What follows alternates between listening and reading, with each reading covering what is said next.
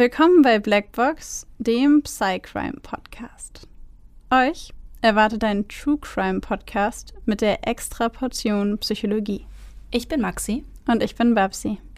Und bei uns geht es um wahre Kriminalfälle und die psychologischen Hintergründe davon.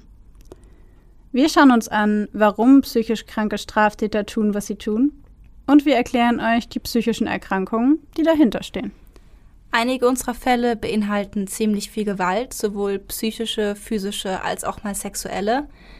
Manchmal sind sie sehr detailreich beschrieben und oft auch nichts für schwache Nerven. Deswegen empfehle ich euch, auf eure Emotionen zu achten und sollte es euch zu viel werden, schaltet ihr besser ab. Wir haben euch gewarnt. Ab und zu passiert es auch, dass wir bei der Aufnahme lachen oder eine Bemerkung machen. Das ist nie respektlos gemeint. Das liegt eher daran, dass wir sehr tief in der Materie drinstecken und das alles mit Humor ab und zu mal ein bisschen auflockern. Also bitte nicht falsch verstehen. Unsere heutige Folge beginnen wir mit einem Experiment.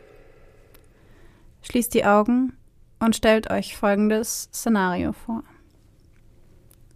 Ihr steht an einer Straßenbahngleiskreuzung. Neben euch befindet sich eine Weiche, die die Straßenbahn entweder in die eine oder die andere Richtung lenken kann. Plötzlich rast eine Straßenbahn auf euch zu. Ihr wisst, dass die Bremse dort kaputt ist und die Straßenbahn nicht gestoppt werden kann. Auf beiden Gleisen, in die die Kreuzung sich aufteilt, befinden sich Menschen, die keine Chance mehr haben, der Straßenbahn zu entkommen. Auf dem einen Gleis befinden sich fünf Personen, auf dem anderen befindet sich eine Person. Aktuell steht die Weiche so, dass die Straßenbahn die fünf Personen überrollen würde. Ihr steht nun vor der Entscheidung, legt ihr die Weiche um? Nehmt ihr den Tod der einen Person auf dem einen Gleis in Kauf, um das Leben von fünf Personen auf dem anderen Gleis zu retten? Was würdest du machen? was ich machen würde. Ähm, ich würde die Weiche umlegen, glaube ich. Also wenn ich mir vorstellen würde, ich bin in dieser Situation und so oder so stirbt jemand und ich kann aber mehr Leute retten, indem ich einen Hebel umstelle, würde ich, glaube ich, diese Weiche umlegen. Das heißt, du würdest ein Menschenleben opfern, um fünf zu retten? Ja, ich sehe es halt so, dass wenn ich die Weiche nicht umlege, dann opfer ich ja fünf Menschenleben, um eins zu retten, obwohl der ja eigentlich nie in Gefahr war dann. Hm. Aber you know what I mean? Also ich glaube, ich würde die Weiche umlegen und ja, diesen einen Menschen opfern, um die fünf Menschen zu retten. Okay. Zweites Szenario. Wieder ist eine Straßenbahn außer Kontrolle. Die Bremsen funktionieren nicht und sie fährt in hohem Tempo auf fünf Personen zu, die sich auf dem Gleis befinden. Ihr steht auf einer Brücke über der Straßenbahn, seht das ganze Szenario und wisst, dass die Bahn die fünf Personen töten wird. Neben euch steht ein sehr dicker Mann, der so viel Masse hat, dass er die Straßenbahn stoppen könnte. Ihr steht nun vor der Entscheidung stoßt ihr den unbeteiligten Mann neben euch von der Brücke, damit sein Körper die Straßenbahn aufhält und rettet so die fünf Personen? Oder tut ihr nichts und lasst zu, dass die Straßenbahn fünf Menschen tötet?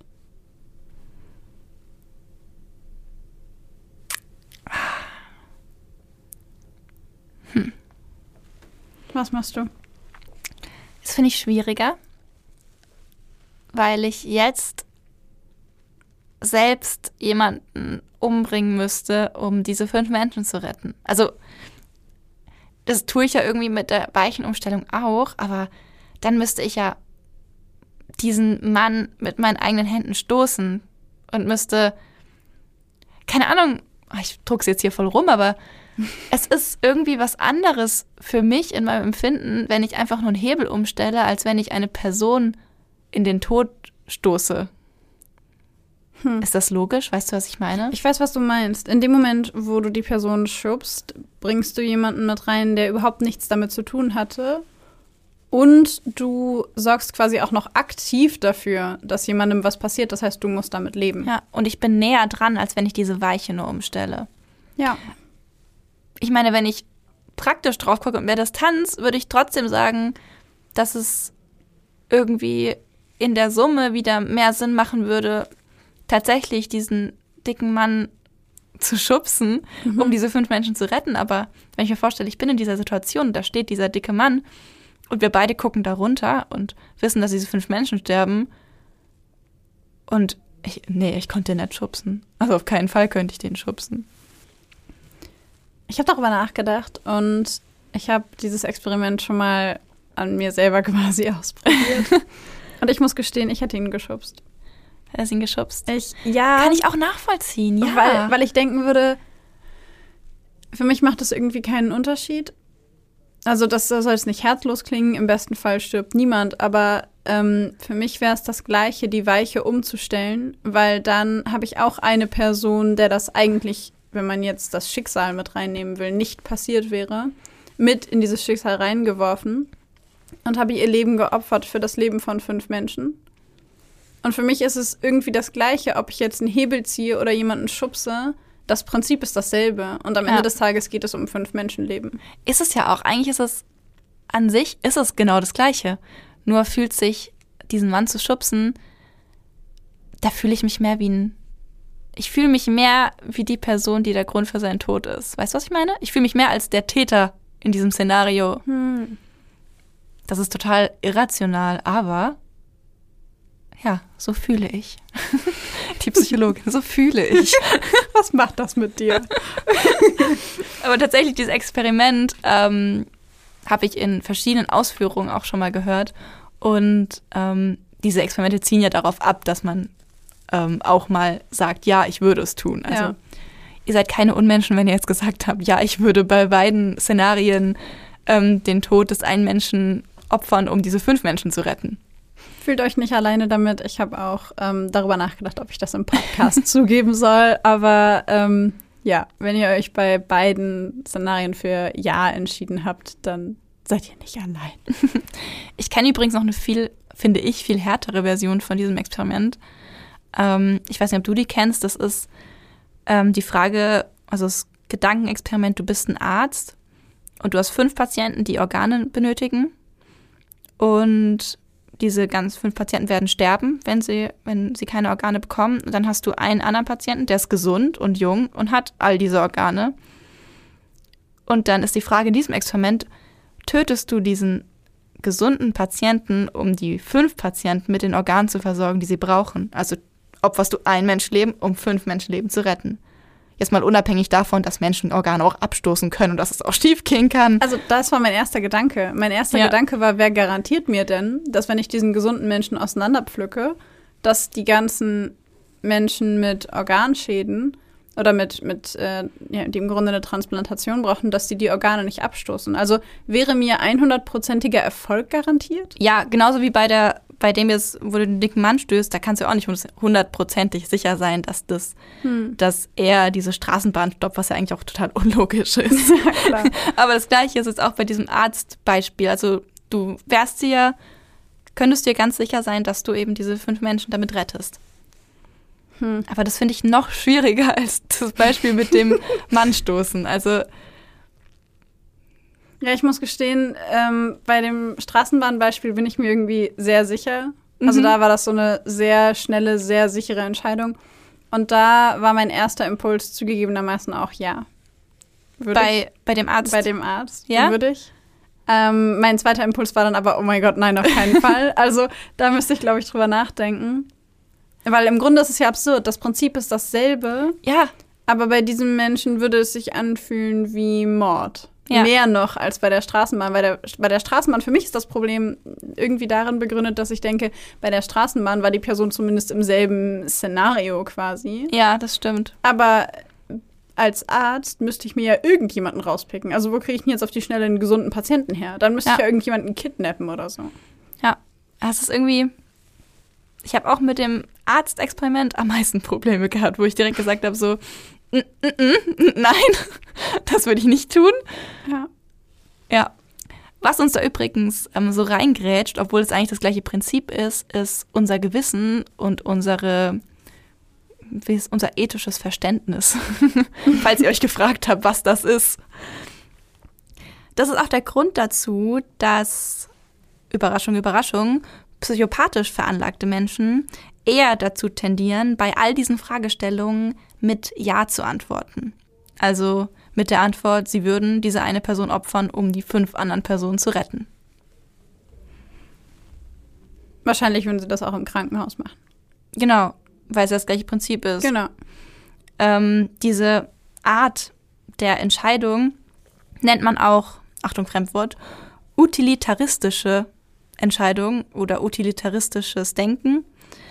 Ähm, das beschreibt einfach, dass man einen Blick hat fürs große Ganze, dass man ähm, eben alles mit einbezieht und da auch sowas wie emotionale Aspekte eher erstmal außen vor lässt, was man natürlich ja in diesem Moment macht. Wenn wir zum Beispiel nämlich sagen, wir würden nicht diesen einen Patienten töten, um fünf andere zu retten, machen wir das ja nicht, weil aus praktischen Gründen, sondern aus emotionalen Gründen und aus unserem Gewissen heraus. Genau, und diese, ähm, dieses Gewissen oder diese, diese emotionalen Gründe ähm, könnte man auch Pflichtethik nennen, nach Immanuel Kant.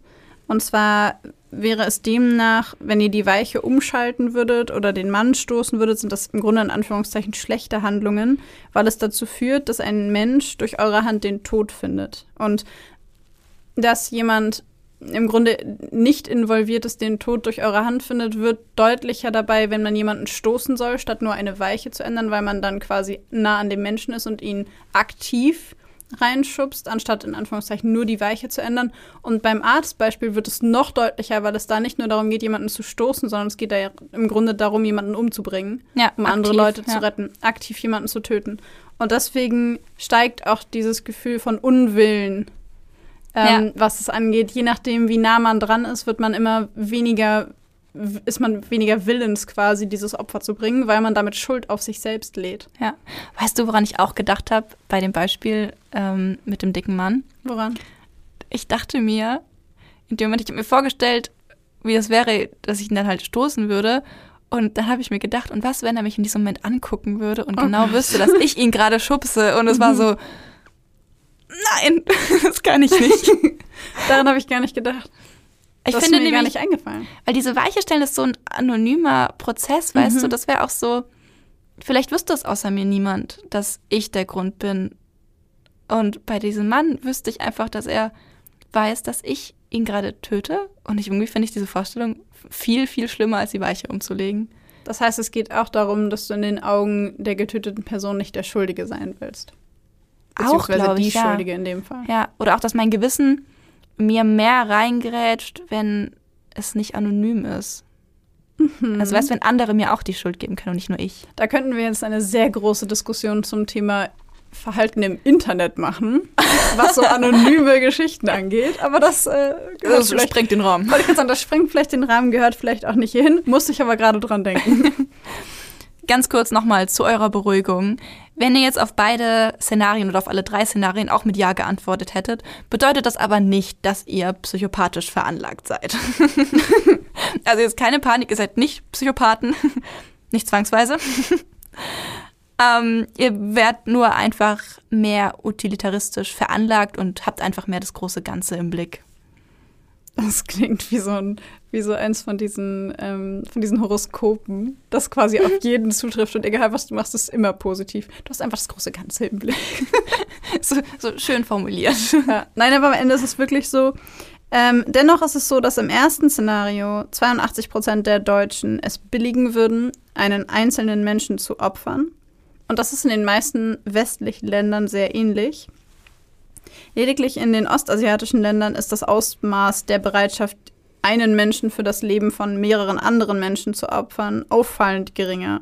In China ist es zum Beispiel so, dass nur 58 Prozent ähm, die Weiche im ersten Szenario umstellen würden und im zweiten Szenario weichen die Antworten zwischen den Ländern noch stärker voneinander ab.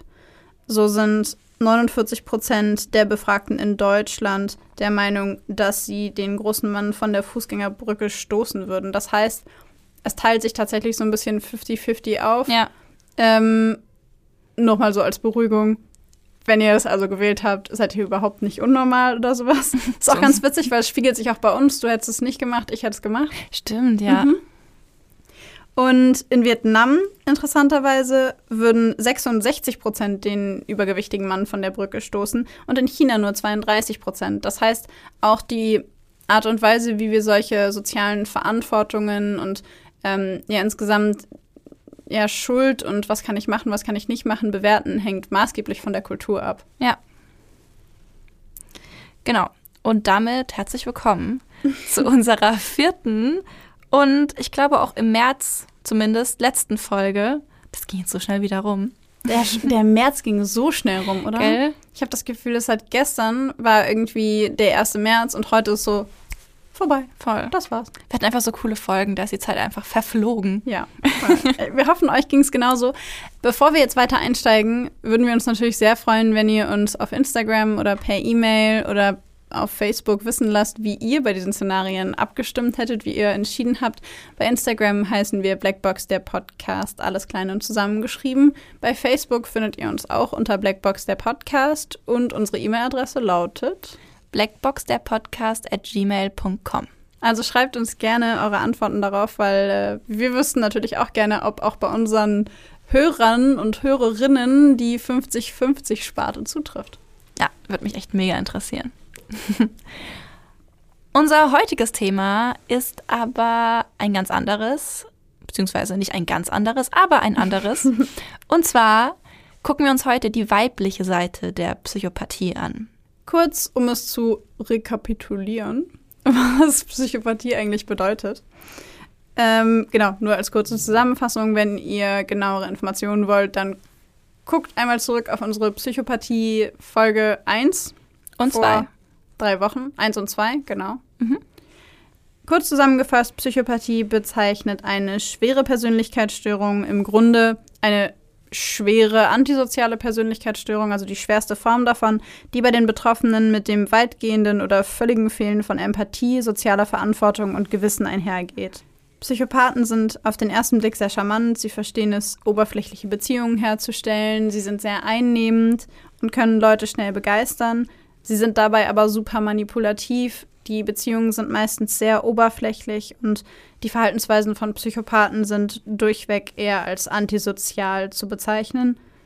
Genau, sodass in den meisten Fällen die Diagnose einer dissozialen oder auch antisozialen Persönlichkeitsstörung gestellt werden kann Erkrankungen, die mit der Psychopathie gleichermaßen, also im Grunde zeitgleich auftreten können, sind beispielsweise die Borderline-Persönlichkeitsstörung oder auch die narzisstische Persönlichkeitsstörung. Und diagnostiziert oder getestet wird auf die Psychopathie durch einen speziellen Test, den man den PCLR nennt. Und wenn ihr jetzt genau wissen wollt, was der PCLR ist, dann guckt gerne in die Psychopathie Folge 2 rein, da haben wir das genau erklärt. Genau. Und falls ihr euch für Ursachen oder die neurobiologischen Aspekte der Psychopathie interessiert, dann könnt ihr gerne in die letzte Folge reinhören. Da haben wir uns sehr genau mit all den ähm, neurologischen, ähm, mit den Hirnfunktionen, mit den hirnorganischen Aspekten der Psychopathie beschäftigt. Richtig. Und jetzt sind wir damit dann endlich bei dem Thema angekommen, Psychopathinnen. Genau. Bei dem Thema Psychopathie denkt man ja häufig eher an Männer. Tatsächlich können Frauen aber genauso betroffen sein wie Männer auch, obwohl sie nach Erhebungen deutlich seltener betroffen sind. Bis in das erste Drittel des 20. Jahrhunderts glaubte man noch, dass Frauen überhaupt keine Psychopathen sein können. Vermutet wird mittlerweile aber, dass bei Frauen die Persönlichkeitseigenschaften quasi einfach weniger aggressiv zum Tragen kommen. Also dass Frauen sich einfach weniger aggressiv verhalten, es deswegen weniger häufig auffällt. Und wie wir in einer der vorherigen Folgen zur antisozialen Persönlichkeitsstörung schon mal hatten, kann es auch gut sein, dass deswegen die Psychopathie so selten diagnostiziert wird, weil diese Frauen sehr selten in Gefängnissen landen. Ja. Genau. Der Psychiater Cleckley, den haben wir schon ein paar Mal jetzt in den letzten Folgen erwähnt. Ähm, kurze Info, der war so ziemlich der Erste, der das Bild der Psychopathie gezeichnet hat und hat auch ein Buch geschrieben, das heißt The Mask of Sanity, falls euch interessiert. und in diesem Buch hat er die weibliche Psychopathie einmal auch kurz beschrieben. Und zwar hat er die weibliche Psychopathie beschrieben als gegensätzliches Verhalten zu damals geltenden weiblichen Stereotypen. Die Frauen, die er da in diesem Buch beschreibt, verhalten sich nicht sehr angepasst oder auf ihren Ruf bedacht, sondern impulsiv, risikofreudig, sexuell sehr aktiv und experimentierfreudig, betrügerisch, manipulativ, scham- und schuldgefühllos. Ihr denkt euch jetzt wahrscheinlich, schön und gut, was der Kleckli dazu zu sagen hatte, aber wo ist denn jetzt da der Unterschied zwischen den weiblichen und den männlichen Psychopathen? Gute Frage. ja, gute Frage. Die beantworten wir euch sehr gerne. Im Gegensatz zu männlichen Psychopathen sind weibliche Psychopathen häufig subtiler, verdeckter als männliche, was auch erklären könnte, warum sie weniger diagnostiziert oder erkannt werden. Sie stellen sich selbst eher verletzlich, schwach, fürsorglich und hilfsbereit dar. Die Motive für die Straftaten sind ähnlich zu denen von Männern, Macht, Kontrolle, Selbstbereicherung.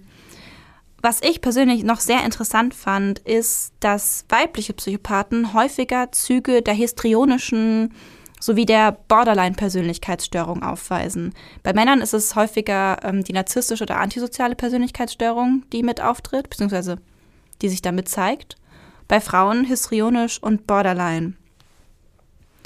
Damit einhergehend zeigen sie sich häufig emotional eher instabil und impulsiv und zeigen in dem Zusammenhang dann eben eher emotionale und sexuelle Manipulationen. Sie zeigen mehr verbale als körperliche Aggressionen und wie gesagt mehr verdeckte Aggression. Also bei Frauen würde man jetzt nicht erwarten, dass sie ihre Aggression damit auslassen, dass sie jemanden verprügeln, sondern eher, dass sie den Ruf, den sozialen Status oder die Beziehungen von anderen Menschen zerstören, also so eher so im Heimlichen. Außerdem zeigen sie häufiger als Männer selbstschädigendes Verhalten.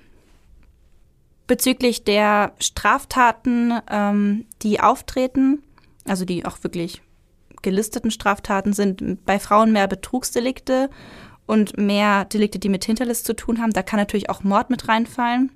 Mord aus Heimtücke, wir erinnern uns, ist ein Mordmerkmal. Sie haben außerdem auf dem PCLR bei den Merkmalen betrügerisches und manipulatives Verhalten und Promiskuität sehr viel häufiger volle Punktzahl als die Männer, obwohl Männer generell beim PCLR eine höhere Punktzahl erreichen.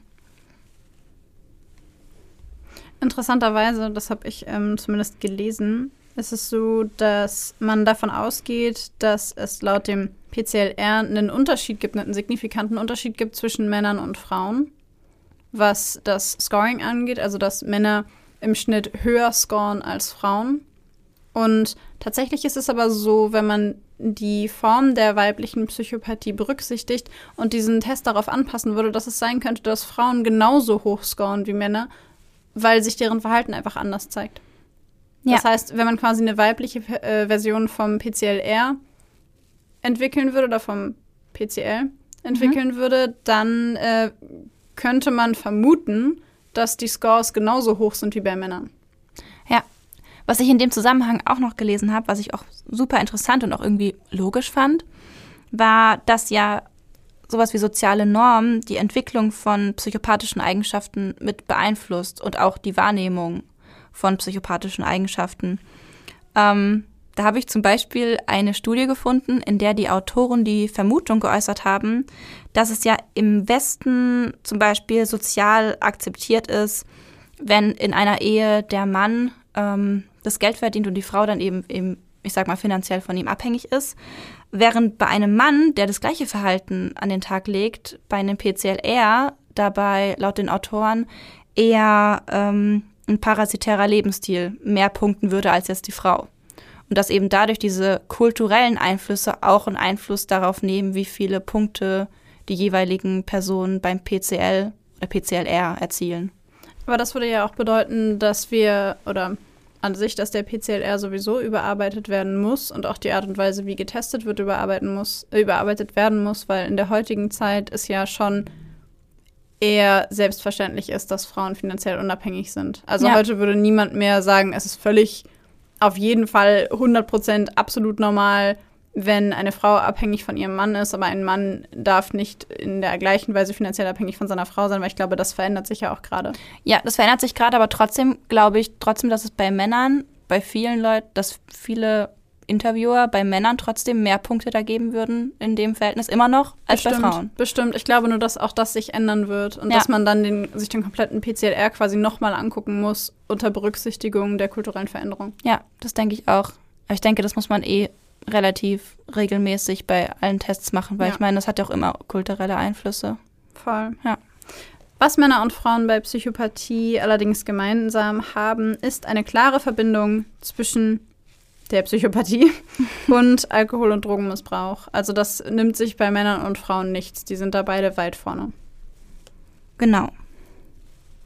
Was ich noch ganz wichtig finde zu erwähnen, dass ähm, bei Frauen es oft so ist, wenn sie tatsächlich dann physische Gewalt zeigen ähm, oder auch psychische Gewalt, dass diese Form der Aggression anders als bei Männern öfter im familiären oder zwischenmenschlichen Kontext passiert. Du meinst quasi mehr in Bezug auf Personen, denen sie sozial eher nahestehen oder die sie zumindest kennen. Genau, genau. Und auch, dass sie ähm, häufiger als Männer sich in der Elternrolle und finanziellen Angelegenheiten unverantwortlich zeigen. Ähm, es gab auch, habe ich gelesen, eine Korrelation, beziehungsweise ich glaube, es war eher die Vermutung eines Zusammenhangs zwischen weiblicher Psychopathie und ähm, Prostitution und ähm, auch eine körperliche Gewalt gegen den Sexualpartner. Da wären wir wieder bei, den, bei der physischen Aggression im zwischenmenschlichen Bereich. Ja. ja. Genau, Spannend. fand ich auch. Ich glaube aber, da wird in den nächsten Jahren sicherlich noch einiges an Forschung passieren. Insbesondere, weil sich ähm, quasi die kompletten Verhältnisse gerade ändern. Was ist dann noch psychopathisch bei Frauen und bei Männern? Wo ist dann noch der Unterschied und so weiter und so fort? Ich glaube, das ist super interessant. Also den Ja. ganzen Bereich finde ich unfassbar interessant. Weißt du, was ich gerade denke? Hm. Ich glaube, wir müssen, wir sagen ja immer, ist alles multifaktoriell bedingt. Ich komme ein bisschen noch dazu, also so als, ist ja irgendwie so unser Standardsatz. Und ich glaube, der neue Standardsatz wird demnächst, das hängt alles auch von der Kultur ab. Oder ist alles auch kulturell bedingt. Ah, das ist schön. Das ist schön. Das nehmen wir jetzt noch mit auf. Das nehmen wir jetzt mit auf. In Zukunft heißt es nicht multifaktoriell bedingt, sondern multifaktoriell und kulturell bedingt. Das ist immer eine Kombination aus Anlage und Umwelt. Einfach aus allem. Ja, packt einfach alles in einen Topf und dann guckt, was passiert. Das ist Psychologie. Oh, direkt mal den Studiengang gebasht. Nein, das war ein Witz. Das war ein Witz. Ich würd, wir würden ja nicht hier sitzen, wenn wir das wirklich so sehen würden. Natürlich nicht. Okay, ich würde vorschlagen, nach diesem sehr langen Intro Dingens über weibliche Psychopathie kommen wir jetzt ohne längere Umschweife zu den Fällen. Ja, erstmal Butter bei die Fische hier. Butter bei die Fische. Sieh zu jetzt, du bist heute zuerst dran. Alles klar. Legst du los. Ich stelle heute die wahrscheinlich bekannteste Serienmörderin vor, und zwar Eileen Wernes. Ihr wollt wissen, warum ich getötet habe? Ihr wollt wissen, wie es passiert ist? Ihr wollt wissen, warum ich das getan habe, was ich getan habe? Der 29. Februar ist ein ganz besonderer Tag. Es gibt ihn nur alle vier Jahre. Es ist der Schalltag. Er gilt als Unglückstag, das Schaltjahr als Katastrophenjahr. Wird ein Kind an einem 29. Februar geboren, gilt es als Unglückskind. Sie sollen Geister sehen und von Dämonen besessen sein. Eileen Pittman ist ein solches Kind. Sie wird am 29.02.1956 im Clinton Hospital in Detroit geboren. Ihre Eltern sind selbst noch Kinder. Diane ist zum Zeitpunkt der Geburt ihrer Tochter 16 Jahre alt und bereits geschieden. Eileens Vater, Leo Dale Pittman, ist bereits seit zwei Monaten verschwunden, hat die schwangere Diane und den gemeinsamen Sohn Keith verlassen. Eileen wird ihren Vater, der sich mit 31 Jahren suizidiert, nie kennenlernen. Mit ihren jungen Jahren ist Diane bald überfordert von der immensen Verantwortung, alleine für zwei kleine Kinder zu sorgen. Verzweifelt wendet sie sich eines Tages an ihre Eltern Britta und Laurie Werners und bittet die beiden, für einen Tag auf ihre Enkelkinder aufzupassen. Kurze Zeit, nachdem sie ihren Sohn und ihre Tochter bei den Großeltern abgesetzt hat, ruft sie diese unter Tränen an und verkündet ihnen, dass sie nicht plant, zurückzukehren. Laurie und Britta, die selbst noch zwei eigene Kinder zu versorgen haben, adoptieren Keith und Eileen daraufhin und ziehen die beiden als ihre eigenen Kinder auf.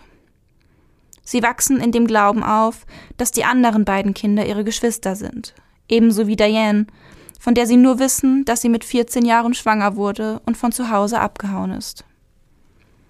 Mit sechs Jahren beginnt Eileen sich auffällig zu verhalten. Sie entwickelt eine Faszination für Streichhölzer und verbrennt sich das Gesicht, als sie versucht, ein Feuer zu legen. In der Schule fällt sie den Lehrern durch stark sexualisiertes Verhalten auf, das sie vor allem in Gegenwart von männlichen Mitschülern und ihrem Bruder Keith zeigt. Obwohl die Lehrer dieses besorgniserregende Verhalten bemerken, sieht niemand genauer hin. Niemand nimmt sich der kleinen Eileen an, niemand interessiert sich dafür, was hinter den geschlossenen Türen der Familie Werners geschieht. Eileens Großvater ist ein gewalttätiger Alkoholiker, der die Kinder mehrmals täglich schlägt und Eileen auch vor den Augen ihres Bruders sexuell missbraucht. Und nicht nur das. Er soll auch seinen Freunden erlaubt haben, sich sexuell an seiner Enkelin zu vergehen. Britta, Eileens Großmutter, bekommt all das mit. Doch sie ist Eileen keine Hilfe, sie ist selbst alkoholabhängig und erhebt nie das Wort gegen ihren Mann. Mit elf Jahren erfährt Eileen, dass Britta und Laurie nicht ihre Eltern, sondern ihre und Keiths Großeltern sind. Dass ihre Geschwister nicht ihre Geschwister, sondern ihre Tante und ihr Onkel sind. Dass Diane, die Tochter, die mit 14 Jahren schwanger wurde, nicht ihre verlorene Schwester, sondern ihre leibliche Mutter ist. Diese Erkenntnis schockiert das junge Mädchen. Sie hat Schwierigkeiten, ihre Emotionen zu kontrollieren und verhält sich immer auffälliger. Als die Situation mit der Enkeltochter mehrfach eskaliert, hält ihr Großvater es für angebracht, die verwirrte Eileen zu diesem Zeitpunkt aus dem Haus zu werfen und sie sich selbst zu überlassen. Nun lebt das junge Mädchen im Wald, schläft in verlassenen Autos, fährt mit ihrer besten Freundin nach Kalifornien, nimmt Drogen und versinkt im Alkohol. Irgendwann nehmen ihre Großeltern sie dann doch wieder zu Hause auf. Doch die Freude über die Wiedervereinigung ist nur von kurzer Dauer. Eileen tritt in die Fußstapfen ihrer Mutter und wird mit 14 Jahren ebenfalls schwanger. Sie wird in ein Haus für alleinerziehende Mütter geschickt, wo sie das Kind zur Welt bringen soll. Einige Monate später ist es dann soweit. Eileen gebärt einen kleinen, gesunden Jungen der der jungen Mutter direkt nach der Geburt aus den Armen gerissen und zur Adoption freigegeben wird. Nun, da Eileen nicht mehr schwanger ist und das Ansehen der Familie in der Nachbarschaft nicht weiter beschämen kann, nehmen ihre Großeltern die verstoßene Enkelin wieder auf. Die nun folgende Zeit ist schwer für alle Beteiligten. Eileen trauert um den Verlust ihres Kindes und kann ihre Emotionen nur schwer kontrollieren, geschweige denn damit umgehen. Immer öfter eskaliert die Lage im Hause Werners. Niemand weiß mehr, wie mit Eileen umzugehen ist. Als einige Monate nach der Geburt von Eileens Sohn die Großmutter Britta an Leberversagen stirbt, schmeißt Laurie seine Enkelkinder endgültig aus dem Haus. Im Dorf kursiert außerdem das Gerücht, Britta sei nicht an Leberversagen, sondern durch die Hand ihres gewalttätigen Mannes gestorben. Dieser folgt seiner Frau einige Jahre später in den Tod. Er suizidiert sich, indem er sich in sein Auto setzt und die Abgase in das Innere des Fahrzeugs leitet. Eileen und Keith sind nach dem Rausschmiss aufgeschmissen. Beide wissen nicht, wie es nun weitergehen soll. Während Keith bei einem Freund unterkommt, verdient Eileen ihr Geld mit Prostitution, um sich Alkohol und Zigaretten leisten zu können. Mit 18 Jahren befindet sie sich das erste Mal für zwei Jahre in Haft. Der Grund? Fahren unter Alkoholeinfluss, Belästigung der Allgemeinheit und das Abfeuern einer Pistole aus einem fahrenden Auto. Nach ihrer Entlassung zieht die nun 20-Jährige nach Florida, wo sie eine Ehe mit einem 69 Jahre alten Besitzer eines Yachtclubs eingeht. Nur neun Wochen nach der Eheschließung lässt ihr Ehemann die Ehe jedoch annullieren und erwirkt eine einstweilige Verfügung gegen seine Ex-Frau. Eileen soll mit seinem Gehstock auf ihn eingeschlagen haben. Im Jahr 1976 stirbt Eileens Bruder an Speiseröhrenkrebs. Aus seiner Lebensversicherung erhält Eileen eine beachtliche Summe Geld, die sie allerdings innerhalb von nur zwei Monaten komplett ausgibt. Immer wieder sitzt sie wegen diverser Vergehen hinter Gittern, sei es Körperverletzung, Raub, Betrug, unerlaubter Waffenbesitz oder auch Sachbeschädigung. Sie folgt jedem Impuls und lässt sich durch keine der zahlreichen Strafen abschrecken. Weiter geht sie der Prostitution nach und versinkt im Alkohol. Mit 22 Jahren versucht sie, sich durch einen Schuss in den Bauch das Leben zu nehmen. Nach zahlreichen gescheiterten Beziehungen und einer weiteren dreijährigen Haftstrafe trifft Eileen im Jahr 1986 in einer Bar in South Daytona auf eine junge Frau mit schwarzen Haaren. Tyria Moore.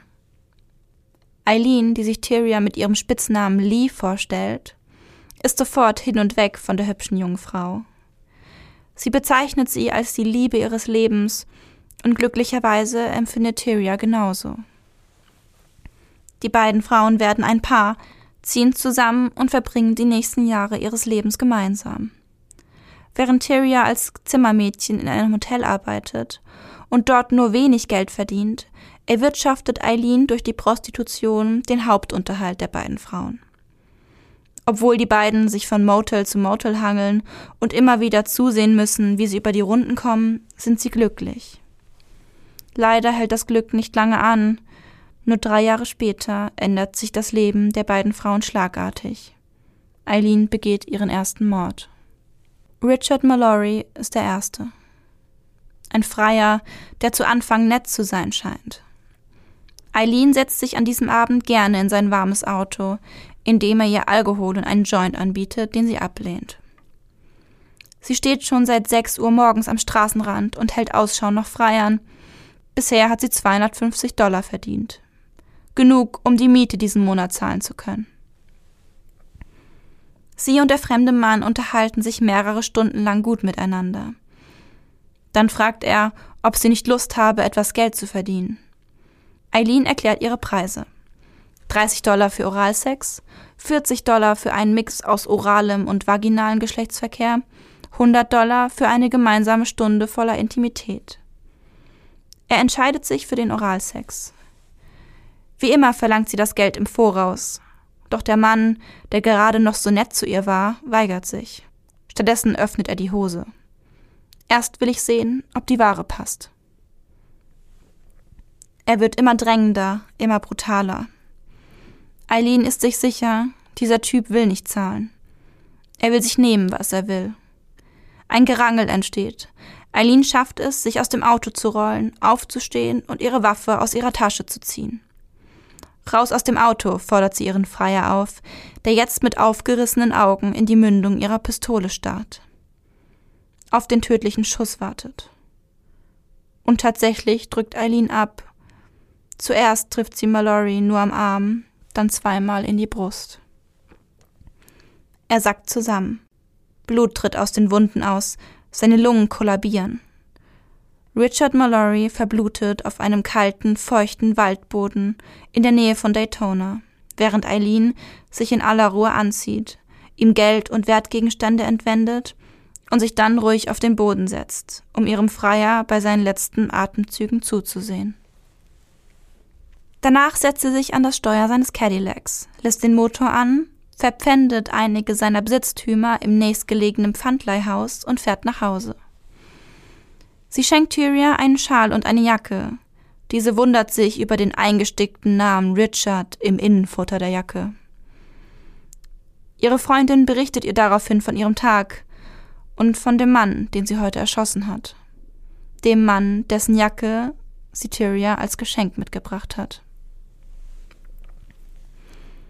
Am 19. Mai 1990 hält David Spears am Straßenrand neben einer blonden Frau.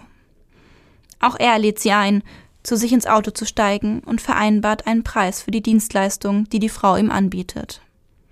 Beide entkleiden sich, trinken Alkohol und beginnen miteinander zu schlafen. Eileen wird später berichten, David sei bösartig geworden.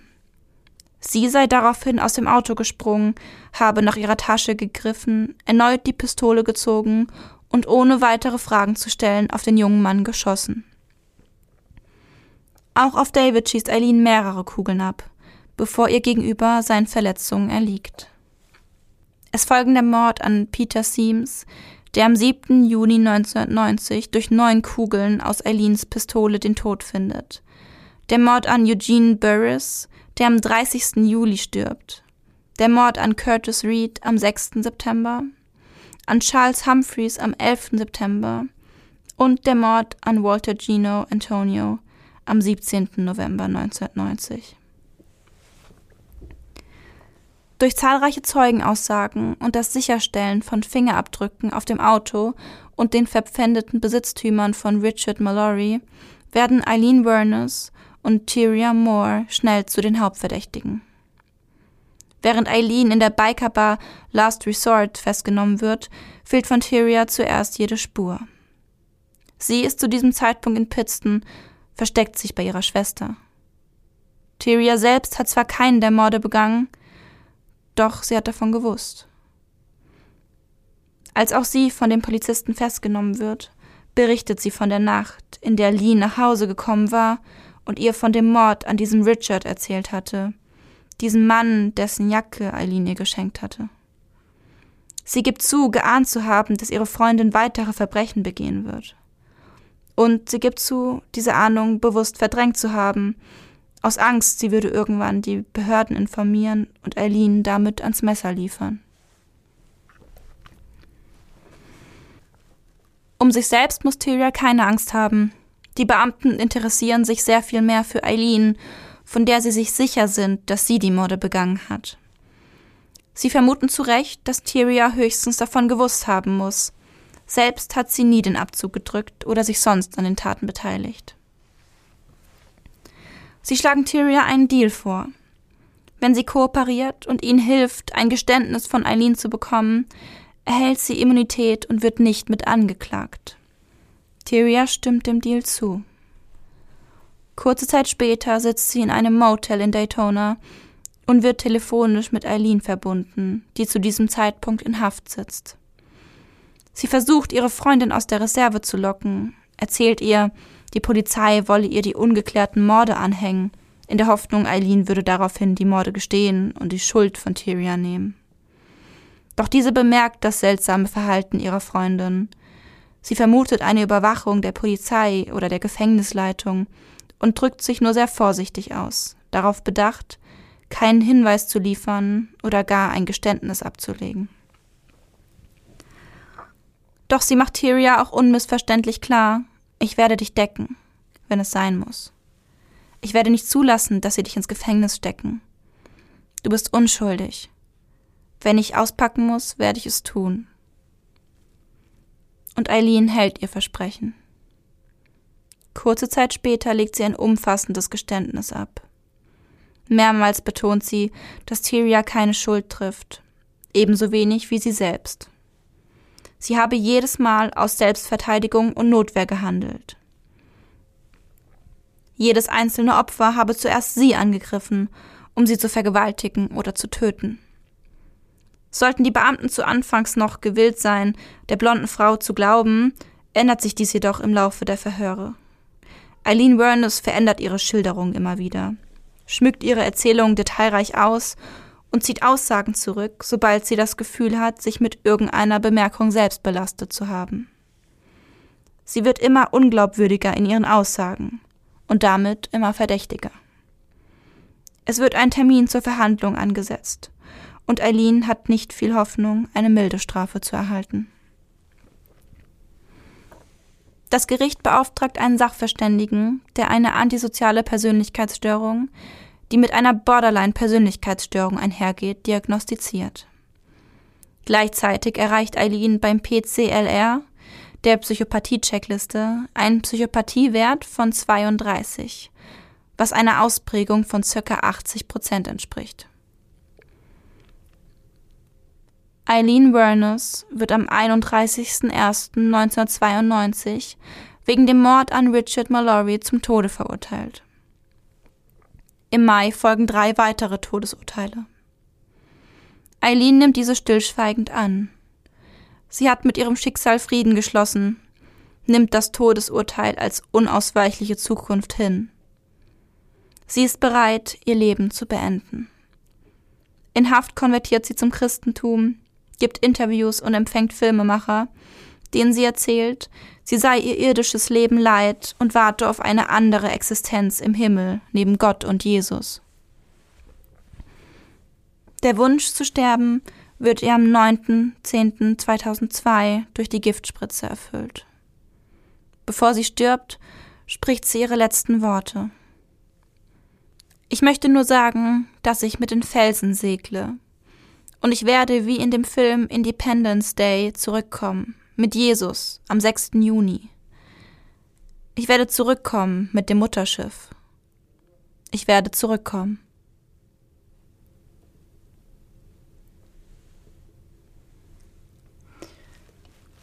Irgendwie ist Eileen Werners für mich immer eine von den Straftäterinnen, um die ich gedanklich immer so rumgeschlichen bin. Weißt du, was ich meine? Weil, Voll. Weil ich weiß, sie ist die bekannteste Serienmörderin. Aber ich tue mich irgendwie so schwer damit. Weil. Weil sie mir leid tut. Ich verstehe dich voll. Ich habe auch, also ich wusste zwar, dass sie sieben Männer erschossen hat, mhm. ähm, aber ich war nicht so ganz vertraut mit ihrer Geschichte, muss ich sagen. Und bei der Recherche dachte ich mir so oft, so, boah, die tut mir schon leid. Also ich, ich habe sie, ich habe sie nicht so sehr als Täter gesehen, sondern auch total viel als Opfer. Oder ich muss ehrlich zugeben, ich habe sie fast sogar öfter als Opfer wahrgenommen als als Täter. Ich habe mich halt gefragt, ob ich sie wohl genauso sehen würde, wenn sie ein Mann wäre. Und ob ich mit anderen Tätern wohl genauso viel Mitleid hätte wie mit ihr als Frau. Und also das, das ist so das, worüber ich nachgedacht habe, ob ich da irgendwie gebiased bin. Also ob ich mhm. irgendwie so ein Vorurteil habe oder da irgendwie, weiß ich nicht, ähm, anders drauf reagiere. Und ich habe halt das Gefühl, dass wir hatten ja jetzt in unserem Podcast schon ein paar Fälle ähm, mit Tätern, die mhm. in ihrer Kindheit und auch in ihrer Jugend ganz furchtbare Sachen erlebt haben und dann später selber Täter geworden sind. Und bei denen habe ich auch Mitleid empfunden. Ja. Und äh, das musste ich für mich selber nur klarkriegen, ob es daran liegt, dass sie eine Frau ist und ich denke, oh Mann, oder nicht. So, weißt du, was ich meine? Weil man so selten Serien, weibliche Serienmörder hat. Und weil für mich in meinem Kopf diese Frage irgendwie nahe lag. Und ich weiß nicht, ich, ich tue mich so schwer mit ihr, weil sie. Mann, weil sie mir leid tut.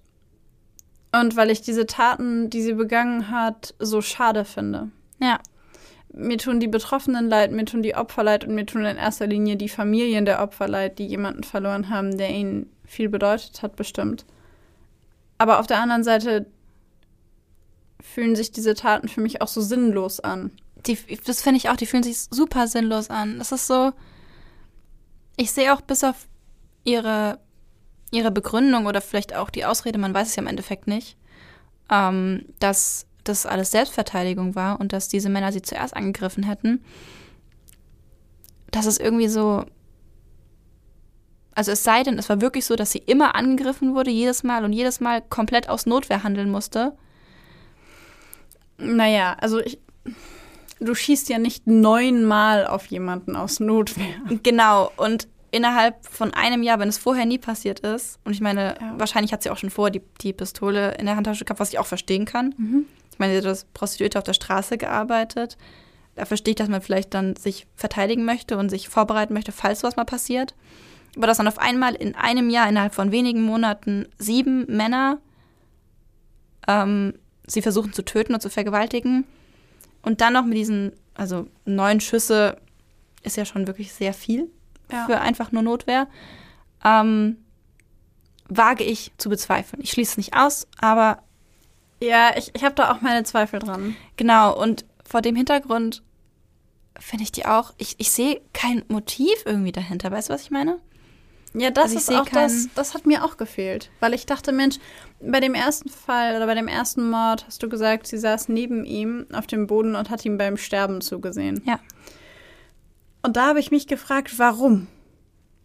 Warum? Und wenn es daran lag, dass sie Spaß daran hatte, jemandem, jemandem beim Sterben zuzusehen, dann hält sich mein Mitleid wiederum wieder in Grenzen. Ja. Ich habe das Gefühl, dass ich in diesem Fall nur deswegen so viel Mitleid empfinde, weil sie, also weil ihr in ihrer Kindheit all diese Sachen passiert sind und weil mir das Motiv fehlt, weil sie nie gesagt hat, ich habe das gemacht aus Mordlust, ich habe das gemacht, weil ich Leuten gerne beim Sterben zugeguckt habe. Und das Motiv von Notwehr glaube ich hier irgendwie nicht so ganz. Ja, nee, ich auch nicht. Aber in meinem Kopf ersetze ich das Motiv, also packe ich da quasi sowas rein wie Notwehr und Panikreaktion, weil sie als Kind misshandelt und missbraucht worden ist. Und dann hat sie aus Panik reagiert. Und ich weiß rational, dass es absolut absurd ist. Niemand reagiert in einem Jahr siebenmal so panisch, dass er jemanden mit neun Schüssen quasi hinrichtet. Mhm. Das ist absolut absurd. Ja. Aber ich habe das Gefühl, dass es quasi, ich versuche gerade nachzuvollziehen, was in meinem Kopf passiert, warum ich sie so wahrnehme. Und ich glaube, wenn sie sowas gesagt hätte, wie dass sie Leuten gerne beim Sterben zusieht, würde ich sie wahrscheinlich anders betrachten. Sicherlich. Ja. Ich habe ähm, bei der Recherche unter anderem die Vermutung gelesen, dass ähm, es eventuell bestimmte Trigger bei diesen Männern gab, ähm, die sie, die ihr wie so Flashbacks gegeben haben an den ähm, Großvater Ja. und an den sexuellen Missbrauch. Und dass ähm, dadurch diese starken Emotionen hochkamen, auch Aggressionen. Und ähm, eben dann haben diese Leute mit vermutet, also Psychologen und ich meine auch Psychiater haben sich dazu geäußert, in Zusammenhang mit dieser Borderline-Erkrankung, die bei ihr mit aufgetreten ist, dass sie dann eben diese starken Emotionen nicht kontrollieren konnte, nicht damit umgehen konnte und dann eben diese Ausbruchsreaktion kam, wo sie dann eben auf diese Männer geschossen hat, ist ein Erklärungsansatz, aber mir erschließt sich trotzdem noch nicht, warum dann, also warum erst 1990 Ja. und dann innerhalb von ein paar Monaten. Warum nicht vorher? Genau. Das hätte doch schon vorher passieren müssen. Ja, Ja, zumal sie ja auch nicht äh, zu dem Zeitpunkt erst angefangen hat, sich zu prostituieren. Genau. Das ist ja vorher, das hat sie ja vorher schon relativ lange gemacht. Das hat sie mit, ich meine, mit 15, zwölf, nee, mit 14? zwölf. Das hat sie mit zwölf angefangen. Ach, krass, mit 14 okay. ist sie erstmal schwanger geworden. Okay. Obwohl sie da auch, obwohl es da ja, ich weiß nicht, Gerüchte gibt oder Vermutung, dass ähm, das jetzt kein Freier war, sondern eventuell der Großvater oder eventuell auch der Bruder, weil sie mit dem Bruder anscheinend auch sexuell verkehrt hat. Okay, wir halten fest, es war auf jeden Fall eine sehr gestörte Form der sexuellen Wahrnehmung. Ja, auf Aber- jeden Fall. Ja, aber irgendwie verwirrt mich das. Das hätte früher, also meiner Meinung nach hätte das früher kommen müssen, diese Ausbrüche. Und selbst wenn diese Wut gekommen ist, hätte sie in dem Moment, wo das passiert ist, wenn, hätte sie ja eigentlich sowas wie Mitgefühl empfinden müssen oder Reue. Ja, Und äh, das ist halt so der nächste Punkt mit, ähm, mit auch mit dem hohen Score, den sie hatte, also für ähm, das Verhältnis in einem hohen Score, dass sie dieses Mitgefühl nicht hatte und diese Reue nicht hatte und dass sie deswegen vielleicht auch immer wieder in diese Situation gegangen ist, obwohl sie wusste, dass da irgendwas passieren kann, dass sie triggert. Auch wenn ich, wie gesagt, weil es so plötzlich gekommen ist, das irgendwie für ein bisschen unwahrscheinlich halte. Aber Mhm. ich frage mich die ganze Zeit, was ist passiert? ja, was ist passiert, das beim allerersten Mal dazu geführt hat. Und das ist sowas, was ich, wo ich mir so wünschen würde, dass man sie fragen könnte. total, ja. Dass man sie fragen könnte, was passiert ist, ohne dass sie befürchten muss, dass irgendjemand irgendetwas dazu sagen wird. Ja. Weil es erklärt sich mir einfach nicht. Ich habe dazu das ähm, Buch gelesen, was sie ähm, zusammen mit einem Autor geschrieben hat. Ähm, das Buch heißt ebenso wie der Film, der über sie gedreht wurde, Monster. Ähm, genau, sowohl Film als auch Buch heißen Monster und im Film wird sie von Charlize Theron gespielt. Ich weiß nicht, ob du den Film kennst. Nee, ich habe den Film nicht Ich habe den vor Ewigkeiten mal gesehen. Und ich weiß noch, dass ich den, als ich damit damals gesehen habe, auch dieses Gefühl von Mitleid für diese Frau hatte und Mhm. nicht, wie man vielleicht sonst bei so Serienmörderfilmen hat, eher keine positiven Gefühle für den Täter. War bei diesem Film anders. Bei mir zumindest. Ähm, genau, und in diesem Buch sind auch Ausschnitte ähm, abgedruckt, die sie wirklich genauso gesagt hat. Also es sind ganze Seiten bedruckt, zum Beispiel wie sie über den Mord an Mallory redet. Und sie ist sehr abwertend. Sie ist, sie benutzt sehr viele Schimpfwörter, sie benutzt sehr viel, sehr vulgäre Sprache und man spürt richtig die Wut und Aggression, die sie gegen diese Person hat. Auch, also zu jedem, zu jedem Mord ist am Anfang des Kapitels ähm, ein Zitat von ihr, auch mal Mhm. längeres. Und also da springt einen diese unterdrückte oder auch frei ausgelassene Aggression dermaßen an, finde ich. Ähm, von Reue ist da wirklich nichts zu spüren. Also ich finde in dem gesamten Buch ehrlich gesagt nicht. Hm. Ich weiß nicht, vielleicht hat sich die Wut auf ihren Großvater insofern und auch auf die anderen Leute insofern umgeleitet mit diesem Trigger. Das finde ich eigentlich einen ganz guten Gedanken. Und vielleicht Mhm. hat sich vorher die Wut so lange angestaut. Und ähm, da hat sie vielleicht auch noch mehr den Vorteil daraus gesehen, weil sie damit Geld verdient hat. Mhm. Und vielleicht ist es irgendwann zu viel gewesen. Vielleicht kam irgendwann der Punkt, an dem sie gesagt hat, also weil sie ist ja ihr ganzes Leben, ob jetzt unfreiwillig oder freiwillig, also bei Prostitution ja tendenziell eher freiwillig, nicht immer, aber in diesem Fall, ähm, und bei ihr zu Hause unfreiwillig, aber sie ist von Männern immer irgendwie, ich weiß nicht, ob ich gebraucht sagen kann, aber irgendwie immer benutzt worden, so ob jetzt für Geld oder nicht. Und dass das irgendwann ein Level erreicht hat, bei dem sie gesagt hat, mir reicht's. Ja. Weißt du, was mir da gerade einfällt? Ähm, ich könnte mir auch vorstellen, dass vielleicht der erste Mord, also der Mord an Richard Mallory, vielleicht tatsächlich so passiert ist, wie sie ihn beschrieben hat. Weißt du, vielleicht hat der ja tatsächlich sich so verhalten. Vielleicht wollte der sie tatsächlich vergewaltigen. Und dann könnte ich mir vorstellen, dass dann eben dieser Trigger kam und dann eben diese Angst eingesetzt hat und dann dieser Flashback zum, zum Großvater und dass sie dann tatsächlich vielleicht aus Notwehr gehandelt hat und ihn erschossen hat. Am Anfang. Gegenthese. Gegenthese. Das erste war tatsächlich Selbstverteidigung. Und alles, was danach kam, da hat sie gemerkt, dass das ihr ihre Möglichkeit ist zu copen mit dieser Wut, die sie hat. Genau, ja, das dachte ich mir nämlich auch. dass die nächsten es vielleicht dann nicht gemacht haben, aber sie dann eben dann wie bemerkt hat, dass es ein Ventil sein kann. Dass es ihr hilft. ja, Ja. genau. Und ähm, dass eben dadurch, dass das teilweise ja schon sehr brutale oder ähm, unnötig viele Schüsse waren Ja. auf die Opfer, ähm, dass dann vielleicht auch dieser Borderline-Aspekt natürlich mit reingespielt hat, mit dem Trigger und mit diesen Emotionen, mit denen sie nicht klarkam. Und dann in Zusammenhang mit der Psychopathie, wo sie ja auch kein Mitgefühl empfindet und keine Reue empfindet, das ist halt, wir haben es in den letzten Folgen gesagt, ein ungünstiger Cocktail, der sich dann halt, ja, aufgebaut hat. Und dann könnte ich mir schon vorstellen, warum es erst mit Richard Mallory angefangen hat. Ja. Weil vielleicht erst er diesen Trigger ausgelöst hat. Vielleicht. Vielleicht hat er ihr erst die Tür aufgemacht. Dafür sprechen würde auf jeden Fall die Tatsache, dass die Taten in immer kürzer werdenden Abständen aufeinander folgen. Ja. Ich glaube, zwischen zwei Taten liegen nur fünf Tage. Die im September, glaube ich, da liegen nur fünf Tage dazwischen. Äh, ja, du hast recht. Der Curtis Reed wurde am 6. September 1990 getötet und Charles Humphreys am 11., fünf Ja. Tage später. Ja. Ja, Was spannend. Was ich super auffällig fand, war etwas, das du über ihre Kindheit gesagt hast. Mhm. Und zwar die Tatsache, dass sie Feuer gelegt hat. Ja, ich dachte mir schon, dass dir das auffällt. Natürlich. Das hat mich an ähm, ein Prinzip oder an so eine Art Warnsystem erinnert, das es für antisoziales Verhalten bereits in der Kindheit gibt.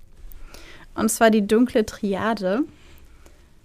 Aber weil wir fies sind, spannen wir euch auf die Folter und erklären euch die dunkle Triade im Einzelnen erst in einer der nächsten Folgen. Aber da bin ich tatsächlich hellhörig geworden und ich wollte euch alle mitnehmen, damit ihr alle jetzt auch gespannt seid. Sehr nett von dir. So, ich habe hier was echt Interessantes gehört, aber ich verrate es euch noch nicht. Nein, aber ich finde, die dunkle Triade ist so spannend, dass das die jetzige Folge so lang machen würde. Ja, das stimmt. Da müssen wir uns mehr Zeit für nehmen. Ja, aber das fand ich sehr auffällig, dass sie als Kind schon Feuer gelegt hat. Total, ja. Möchtest du uns deinen Fall vorlesen? Sehr, sehr gerne. 1992. Das flackernde Licht des Fernsehers wirft zitternde Schatten an die Wände des kleinen Zimmers. Es läuft America's Most Wanted, eine Dokumentationssendung, die der Aufklärung von Straftaten dienen soll. Sie sitzt auf dem Sofa, blickt auf den Bildschirm, ihre Hände schwitzen. Ihr Herz pumpt das Blut schnell durch die Adern, sie hört es in ihren Ohren rauschen. Langsam greift sie nach der Fernbedienung. Wie aus weiter Ferne hört sie die Stimmen aus dem Fernseher. Als sie den Fernseher ausschaltet, wird es schlagartig dunkel in dem Zimmer. Mit der Fernbedienung in der Hand bleibt sie regungslos auf dem Sofa sitzen, starrt auf den dunklen Bildschirm, während sich in ihrem Kopf schmerzhaft immer wieder dieselben Bilder bewegen. Immer wieder hat sie es vor Augen, hört die Schreie, das Flehen, das Weinen. Sie weiß, dass sie es erzählen muss, dass sie es offenbaren muss. Sie kann nicht mehr davor weglaufen. Sie muss sich stellen.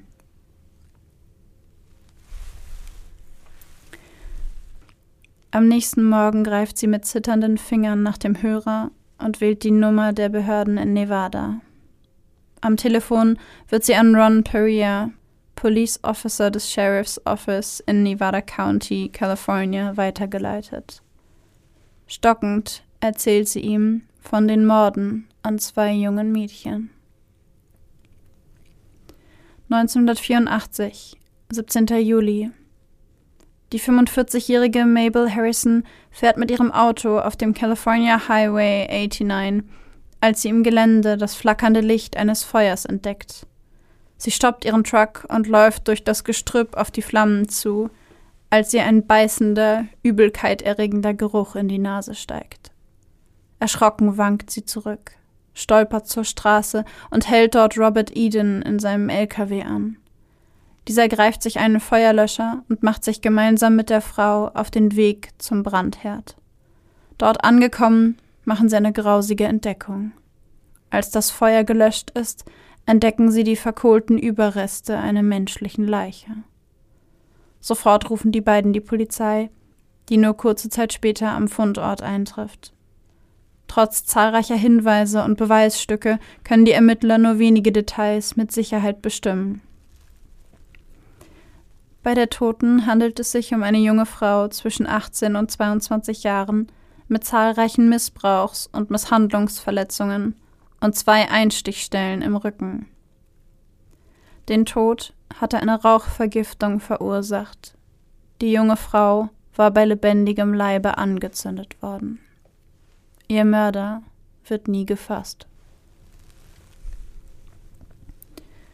1985, 24. Juni Elmer Barber stößt auf seiner üblichen Runde durch die Felder auf einen merkwürdig aussehenden Pappkarton, der mitten im Unkraut liegt.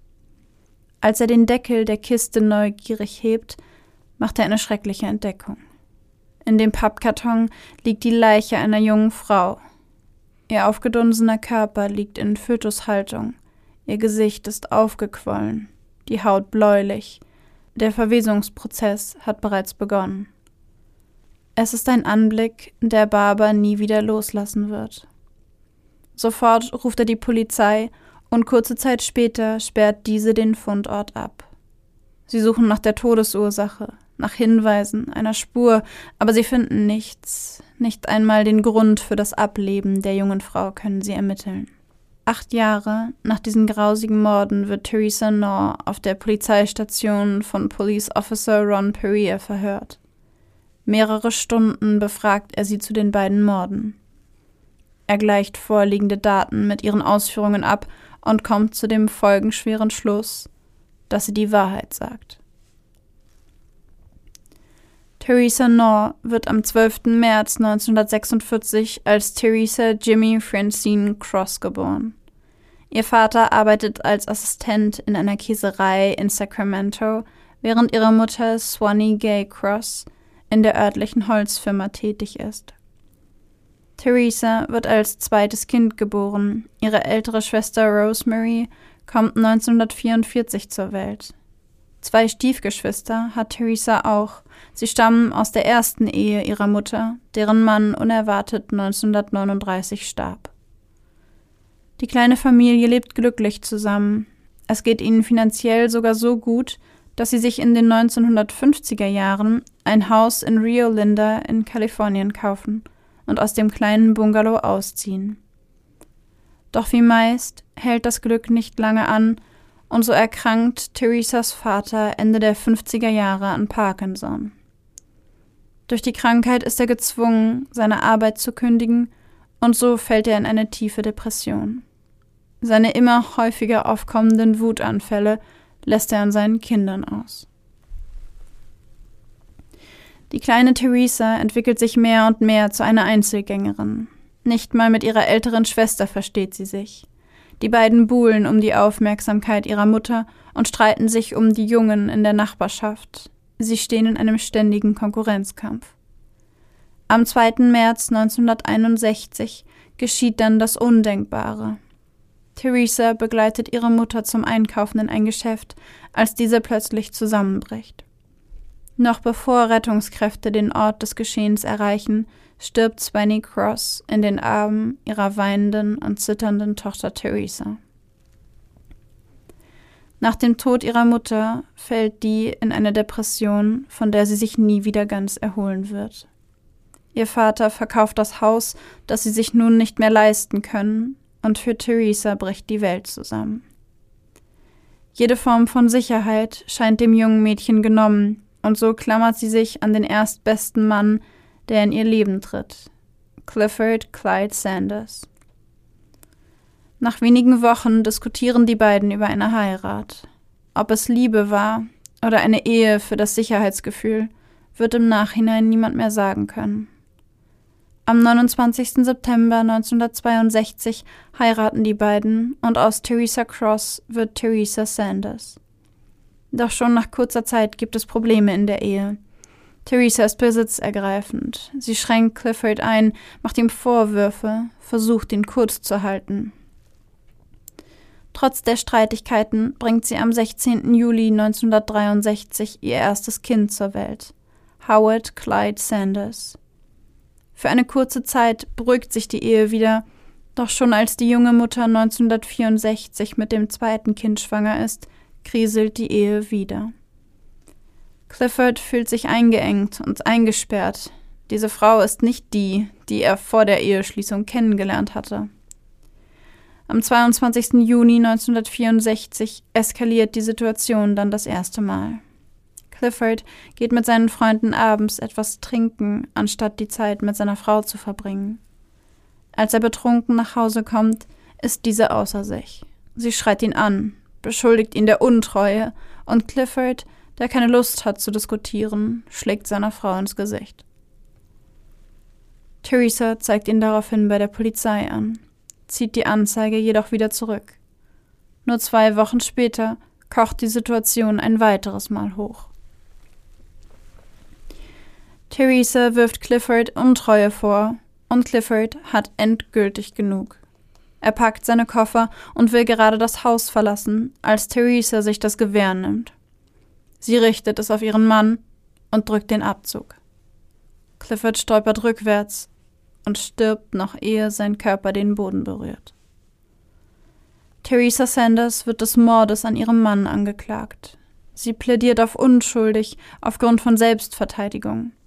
Schließlich sagt sie vor Gericht sogar selbst als Zeugin aus und erzählt unter Tränen von den schrecklichen Misshandlungen durch ihren alkoholkranken Ehemann und der Angst, die sie ausgestanden hätte. Der psychiatrische Berater beschreibt Theresa als ein verängstigtes und reumütiges junges Mädchen. Der stellvertretende Staatsanwalt hingegen bezeichnet sie als eiskalte und böswillige Killerin, die ihren Mann aus Eifersucht erschossen hat.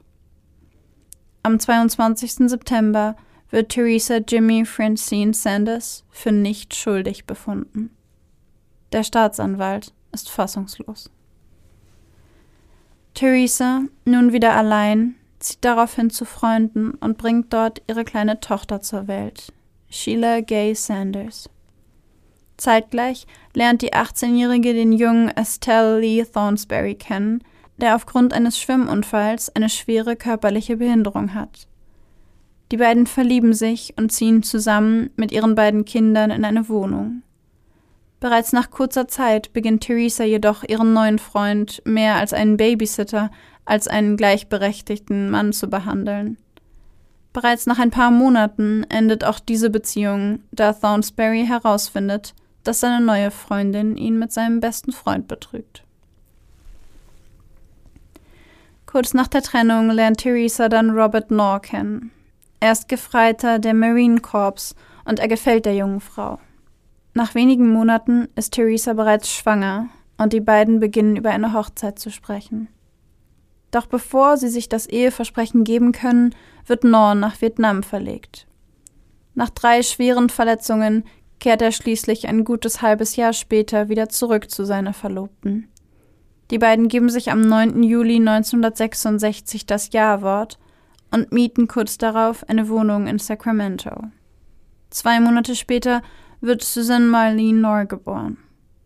1967 kommt dann William Robert Knorr zur Welt. An Silvester 1968 dann Theresas fünftes Kind, wieder ein Sohn. Währenddessen arbeitet Robert Knorr weiterhin beim Militär. Aufgrund seiner körperlichen Einschränkungen ist er jedoch gezwungen, als Begräbnisbegleiter zu arbeiten. Das zwingt ihn dazu, regelmäßig zu verreisen. Theresa gefällt dieser neue Job ihres Mannes überhaupt nicht.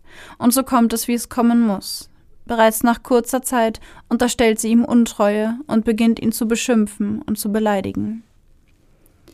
Die Wut auf ihren Mann lässt die fünffache Mutter dabei allerdings nicht nur an ihm aus. Sie beginnt ihre Kinder zu misshandeln.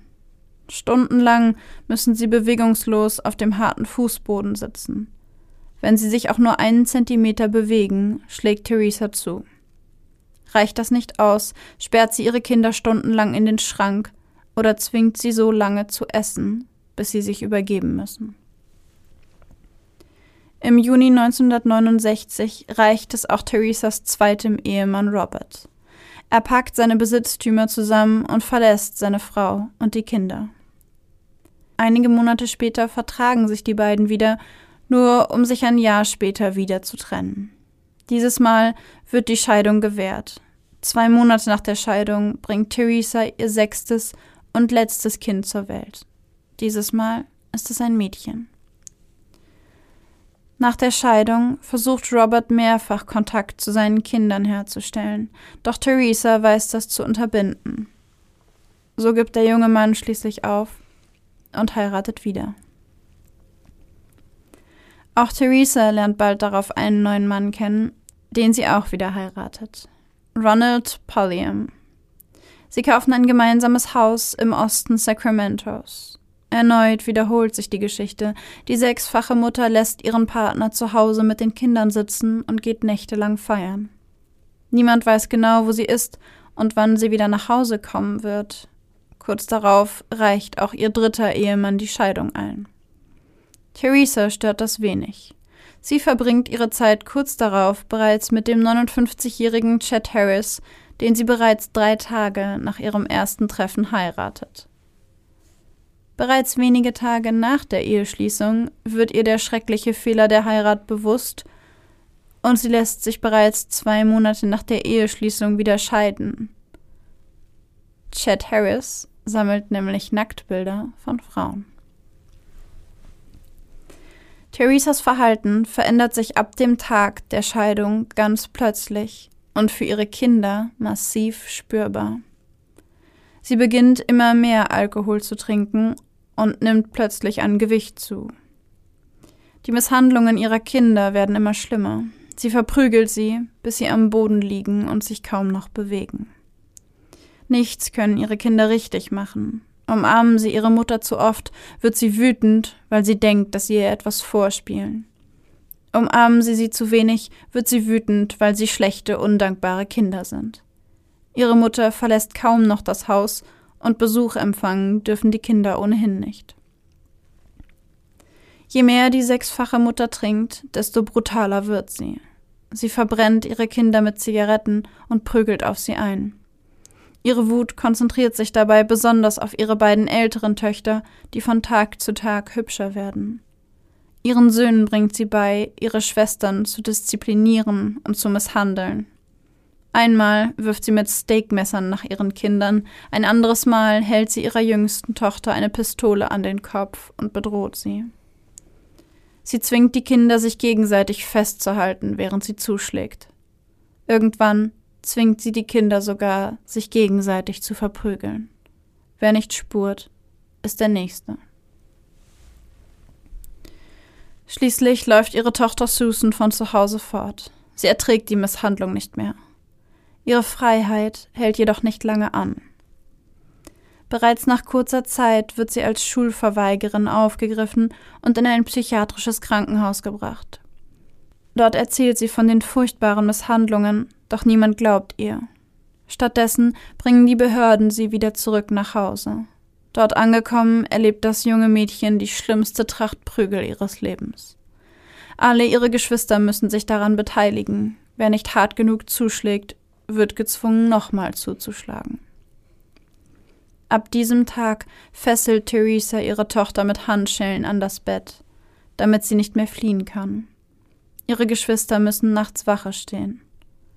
Kurze Zeit später ist Susans Wille gebrochen. Sie fügt sich ihrer Mutter und unternimmt keine Fluchtversuche mehr. 1982 beschuldigt Theresa ihre Tochter Susan dann, sie mit einem Zauberspruch belegt zu haben. Dieser zwinge sie weiter an Gewicht zuzunehmen. Ihre Tochter streitet alles ab, der Streit eskaliert. Kurz darauf fällt ein Schuss. Susan keucht, fällt auf die Knie und drückt mit der Hand gegen ihre Brust. Unter ihren Fingern rinnt Blut hervor. Schnell breitet es sich auf ihrem Oberteil aus. Theresa hat ihrer Tochter mit der Pistole in die Brust geschossen. Schnell bringt sie ihre angeschossene Tochter in die Badewanne. Der Fußboden soll bloß keine Blutspuren bekommen. Dort lässt sie sie zum Sterben liegen. Als klar wird, dass ihre Tochter diese Verletzungen zu überleben scheint, kettet sie sie an den Seifenhalter und pflegt sie in der Badewanne wieder gesund.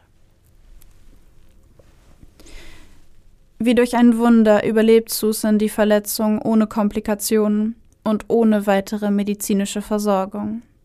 Ein Jahr später rammt Theresa ihr bei einem heftigen Streit eine Schere in den Rücken. Einige Wochen nach diesem Vorfall bittet Susan ihre Mutter, endlich ausziehen zu dürfen. Überraschenderweise stimmt diese zu, stellt allerdings eine Bedingung auf. Sie möchte vorher die Kugel aus dem Rücken ihrer Tochter entfernen, die dort immer noch steckt. Widerwillig stimmt die junge Frau zu, Sie nimmt eine Handvoll Schmerztabletten und trinkt einen Viertel Liter starken Alkohol.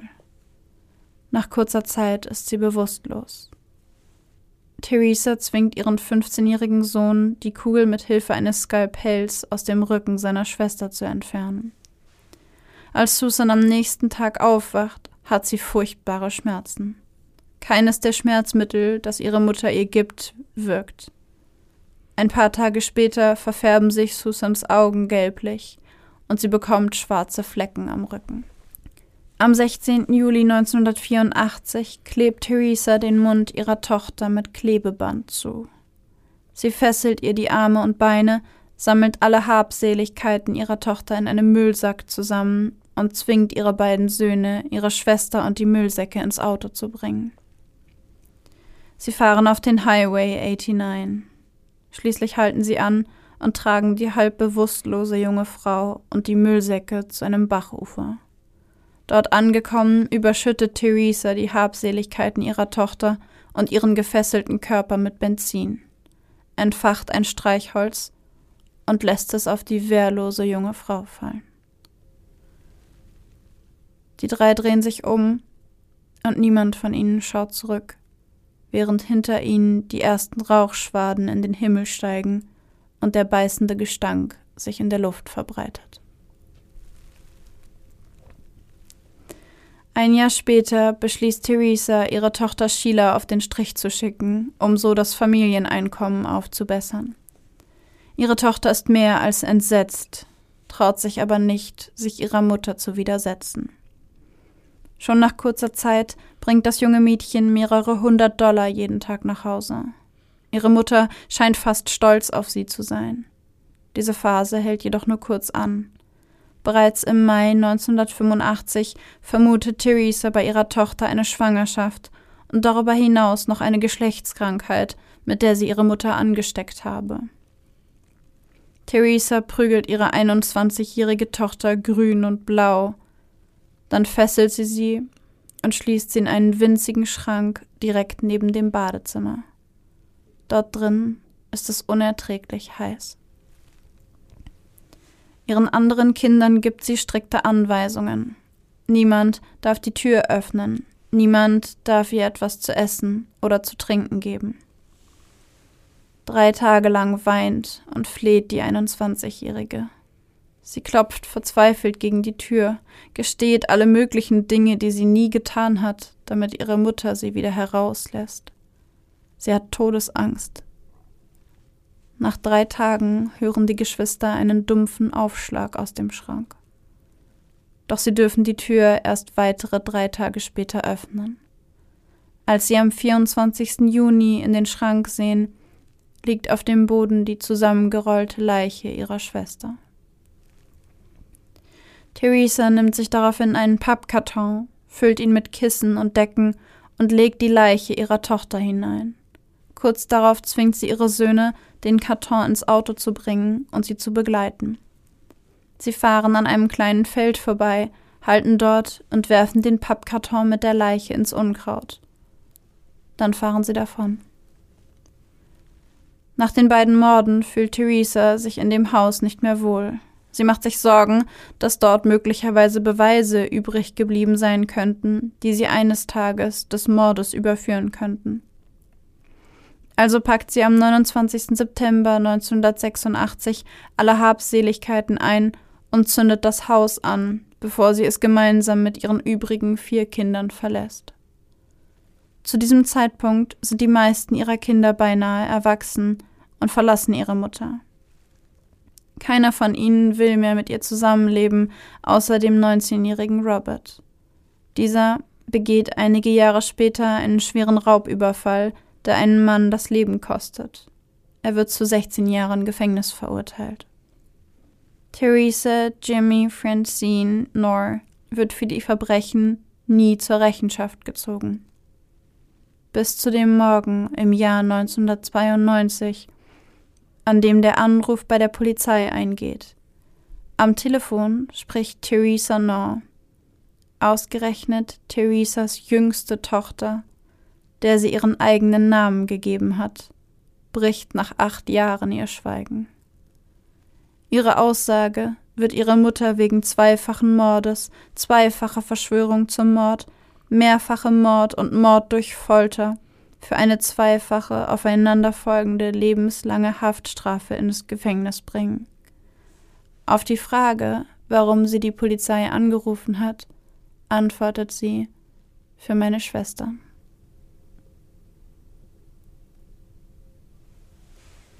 Ich habe ein bisschen Gänsehaut wegen dem letzten Satz.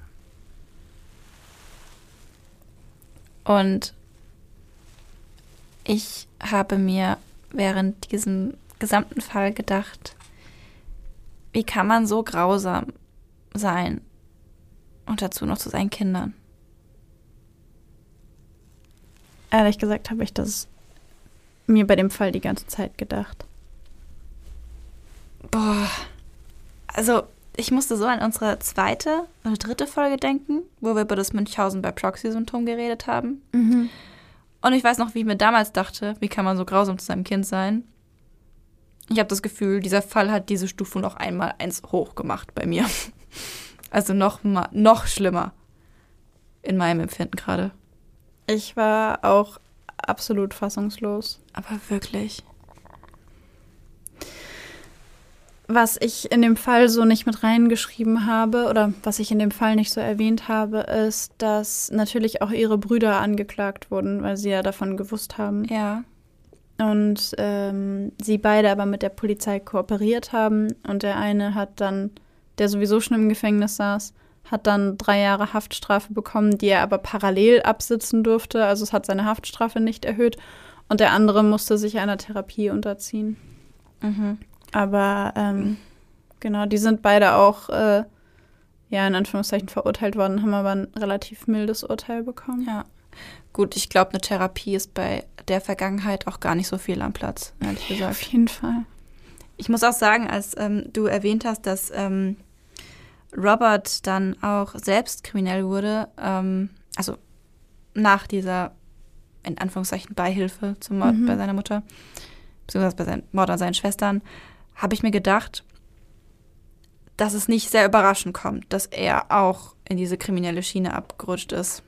Ja, Weil ich meine, irgendwie, wenn man so solche Dinge erlebt, ist es ja irgendwie logisch, dass es nicht ohne irgendwelche Spuren vorbeigeht, egal wie sie sich jetzt äußern. Deswegen hat es mich bei ihm jetzt ehrlich gesagt überhaupt nicht gewundert. Ja, das, das stimmt. Was mich extrem gewundert hat, ähm, also ich musste den Fall ja so ein bisschen kürzer machen. Ähm, tatsächlich hat nämlich nicht ähm, Theresa, also die Mutter Theresa, das Haus angezündet, Mhm. sondern sie hat ihre Tochter, die jüngste, die auch Theresa hieß, die haben, wurde da immer Terry genannt, Mhm. ähm, dazu angestiftet, dieses Haus anzuzünden. Das heißt, sie hat quasi sogar ihre Kinder aktiv dazu gebracht, ja mehrfach, und zwar alle ihre Kinder, dazu gebracht, Straftaten zu begehen. Ja. Und was ich auch verrückt fand, war, dass der Brand relativ schnell gelöscht werden konnte, weil die Nachbarn das sofort gesehen haben. Und es wusste auch jeder, dass es Brandstiftung war und die ganze Familie war weg. Und es hat mich total gewundert, dass da nie jemand nachgefragt hat. Hm. Also ist ja schon ein bisschen Das auffällig. ist eine gute Frage, ja. Hätte ich euch auch, auch erwartet. Bei Brandstiftung. Ich meine, was mir gerade einfällt, heutzutage würde spätestens die Versicherung danach fragen, was da passiert Ja, ist. Voll. Ähm, weiß ja nicht, wie es damals war und wo es- wie es da in Amerika war, aber Ich fand es irgendwie merkwürdig. voll, ja. Ich fand, ich muss sagen, dass ich am Anfang, als du über ihre Kindheit gesprochen hast, in dem Moment, wo ähm, du beschreibst, wie ihre Mutter gestorben ist und ähm, Theresa ähm, dabei ist und, und sie noch in den Armen hält und so, da hat sie mir richtig leid getan noch. Da war ich so, oh Gott, die Arme. Und je weiter es ging, und ich muss sagen, beim ersten, beim ersten Mord an ihrem Ehemann dachte ich mir so, wow, okay, okay, well. Da war ich eher, eher noch geschockt, also überrascht geschockt. Mhm. Und je weiter du gingst, desto schneller ging dieses Mitgefühl weg. Und es hat wirklich komplette, komplettes Entsetzen sich breit gemacht bei mir. Ich meine, dieses, ich, ich kann es gar nicht in Worte fassen, dass sie ihre Tochter, das war ja die Sheila, die zweite Ja. Tochter, in dieser Kammer eingesperrt hat, wo es heiß drin war und sie da hat verdursten lassen oder woran ist sie gestorben? Das weiß man Es wahrscheinlich nicht. gab ja. keine eindeutige Todesursache. Ja, auf jeden Fall ganz schrecklich. Und wie schrecklich muss es für die Geschwister gewesen sein, nach sechs Tagen, Mhm. sieben Tagen diese Tür aufzumachen und die Leiche von der Schwester zu finden. Ich stelle mir viel schlimmer vor, wenn du da sitzt oder an diesem Schrank vorbeigehst und da klopft jemand und weint Oh und schreit Gott, und es ist ja. deine Schwester und sie ist so, bitte lass mich raus, bitte lass mich raus, bitte lass mich raus. Und, du- Oh Gott. und dass deine Angst, dass die Angst vor deiner Mutter größer ist als das Gefühl von, ich muss diese Tür aufmachen. Ja, So was haben diese Kinder für eine Angst gehabt vor ihrer Mutter. unglaublich. Ich muss auch sagen, also sie hat natürlich die Kinder haben haben an sich diese Taten begangen, zu der die Mutter sie gebracht hat, aber ich muss Ja. sagen, dass ich für die Kinder nur Mitleid empfunden habe. Ja, ich habe da auch überhaupt nichts anderes empfunden. also die müssen ja wirklich eine unglaubliche Angst gehabt haben. Ich meine, es muss doch so viel dazugehören, dass du als Jugendliche oder als die waren meistens die meisten Die davon waren jugendlich. ne? Ja. Dass du als Jugendliche jugendlicher Mensch jemanden hörst, den du vielleicht sogar liebst und den nicht rauszulassen aus Angst. Das muss ja unglaublich sein. Ich glaube, es gibt also wirklich nur wenig Form von psychischer Gewalt, die du jemandem antun kannst, die so immens ist. Ja, Also mir fällt so auf Anhieb wenig ein, dass auf ich da Anhieb mir auch irgendwie. nicht. Und sie hat ihre andere Tochter lebendig verbrannt. Ja. Weil sie sie nicht hätte in das Klinikum bringen können, weil sie hätte ja erklären müssen, warum sie einen Skalpellschnitt am Rücken hat. Ja. Und dann hätte sie erklären müssen, dass sie ihrer Tochter in die Brust geschossen hat. Was waren denn diese gelben Flecken? Oder, nee, schwarzen Flecken und gelben Augen, die sie hatte? Die gelben Augen, also da könnt ihr da draußen auch mich gerne korrigieren, aber gelbe Augen sprechen, soweit ich weiß, meistens für Leberversagen. Mhm. Und ähm, die schwarzen Flecken waren Zeichen von inneren Blutungen von den Schlägen, die sie davor von ihrer Mutter bekommen hat. Also ist sie gar nicht an dem Schnitt, also an dem, an dieser. Nee, es war wohl vom, also war vermutlich eine Infektion. Ja, ja, ich hätte auch Und, jetzt auf eine Infektion ähm, getippt. Also eine gesagt. Infektion von den, von den Dings, da konnte man sich nicht sicher sein, ob es jetzt eine Infektion von der Wunde war oder ob es die Schläge der Mutter waren, die sie ja vorher an ihr verübt hat und ob sie innere Blutungen hatte und es irgendwas getroffen hat, das die Leber geschädigt hat. Und dass sie dann an, äh, also quasi, dass sie innere Blutungen hatte und entweder, also dass sie sowieso früher oder später an den inneren Blutungen gestorben wäre, wenn ihre Mutter sie nicht auf eine so widerliche Art und Weise umgebracht hätte. Ich finde diese ganze Dynamik so heftig. Also sie hat, sie hat, also die Mutter hat so ein, ja, so ein krankes System da aufgebaut, wo die, was irgendwie, ja, mir fällt kein kein anderes Wort an als ein krankes System, wo die Kinder nur durch Angst zu solchen Dingen gebracht werden, wo es ja für die Kinder normal ist, von der Mutter so geschlagen zu werden, Ja. dass die ältest, älteste Tochter an Leberversagen stirbt. Ja. Oder an, an inneren Blutungen. Ich meine, wie sehr musst du jemanden schlagen, dass die inneren Blutungen tödlich sein können? Das ist. Es ist einfach unvorstellbar, was da passiert ist. Was ich super krass fand, ähm, einer der Söhne hat ähm, danach auch mit der Presse gesprochen und hat gesagt, dass er in Amerika gibt es eine Sendung, ich habe vergessen, wie sie heißt, aber es ist so eine Sendung, in der es darum, also ich glaube, um so Familienleben und sowas geht und so Mhm. Happy Family.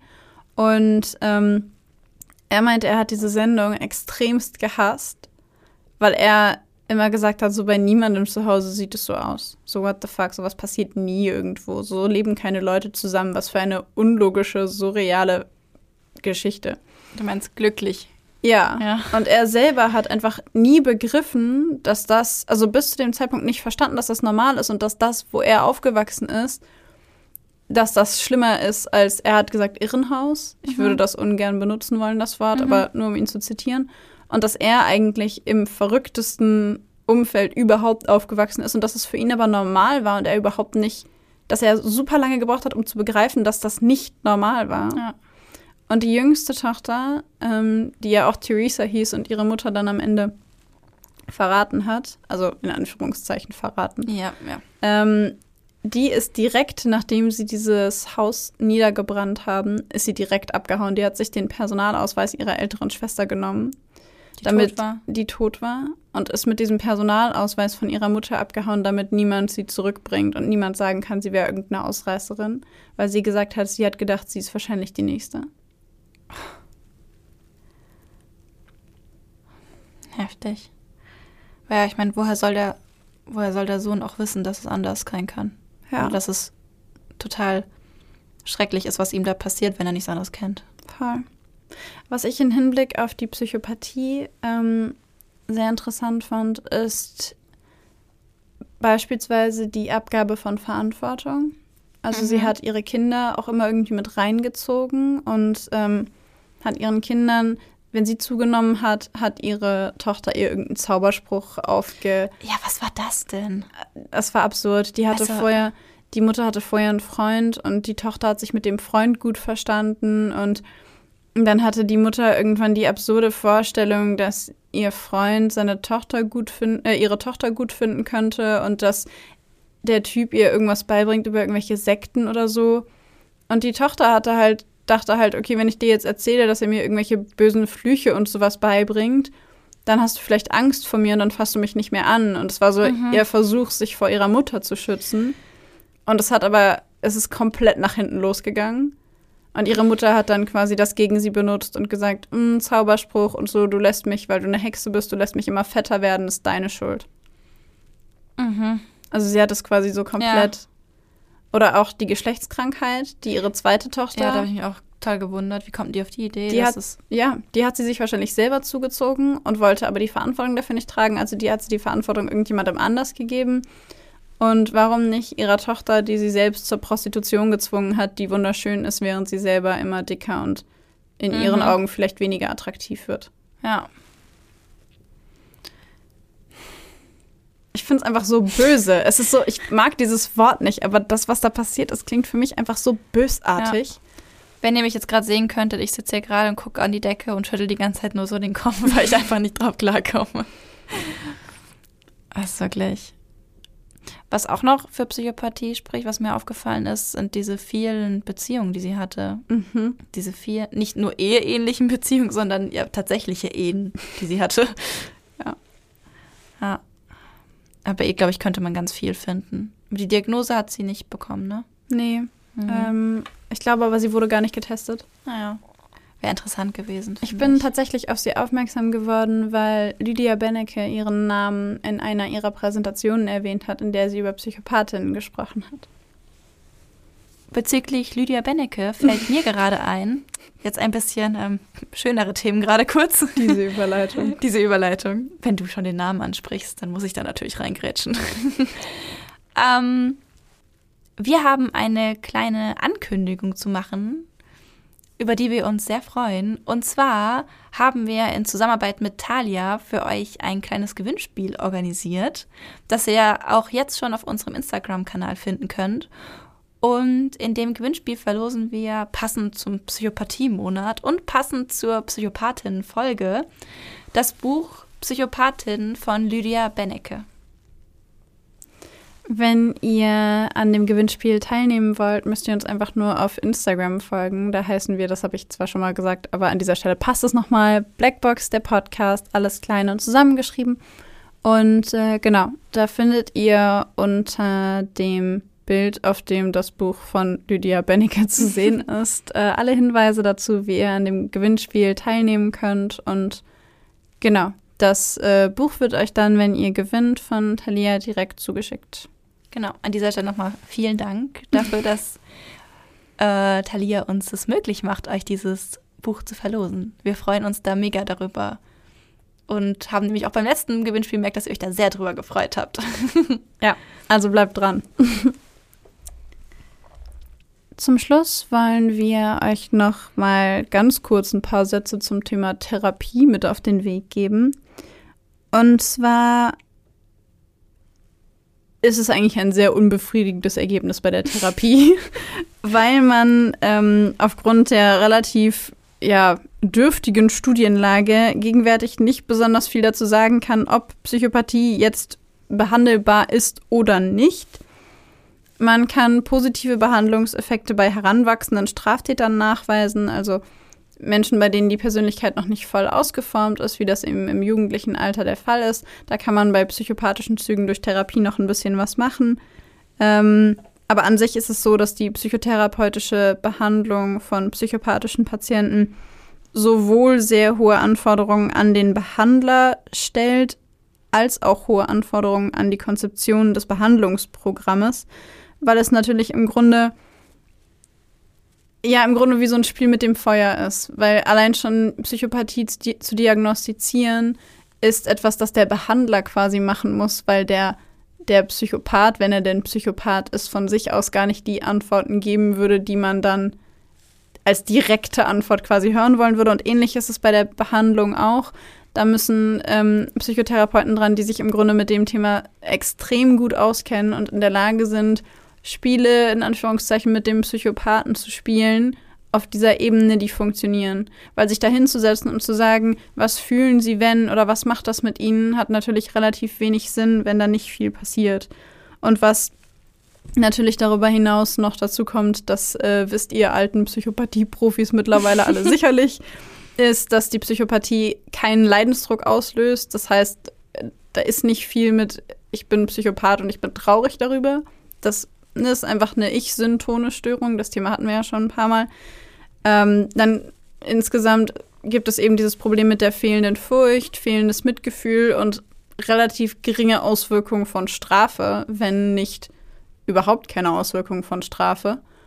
Und äh, dementsprechend ist sowohl die Behandlung als auch überhaupt der Behandlungseinstieg extremst schwierig.